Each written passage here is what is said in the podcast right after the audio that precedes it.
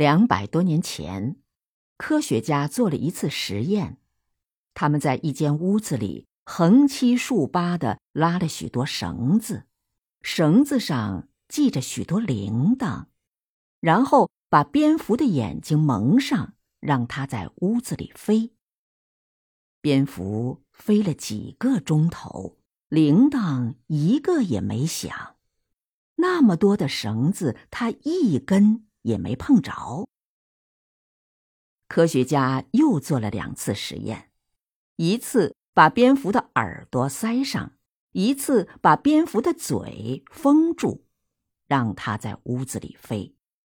蝙蝠就像没头苍蝇似的到处乱撞，挂在绳子上的铃铛响个不停。三次实验的结果证明。蝙蝠夜里飞行靠的不是眼睛，而是靠嘴和耳朵配合起来探路的。后来，科学家经过反复研究，终于揭开了蝙蝠能在夜里飞行的秘密。它一边飞，一边从嘴里发出超声波，而这种声音人的耳朵是听不见的，蝙蝠的耳朵却能听见。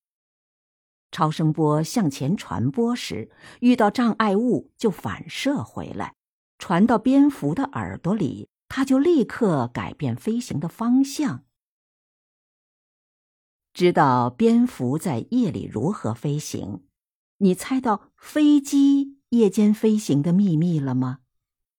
现代飞机上安装了雷达，雷达的工作原理与蝙蝠探路类似。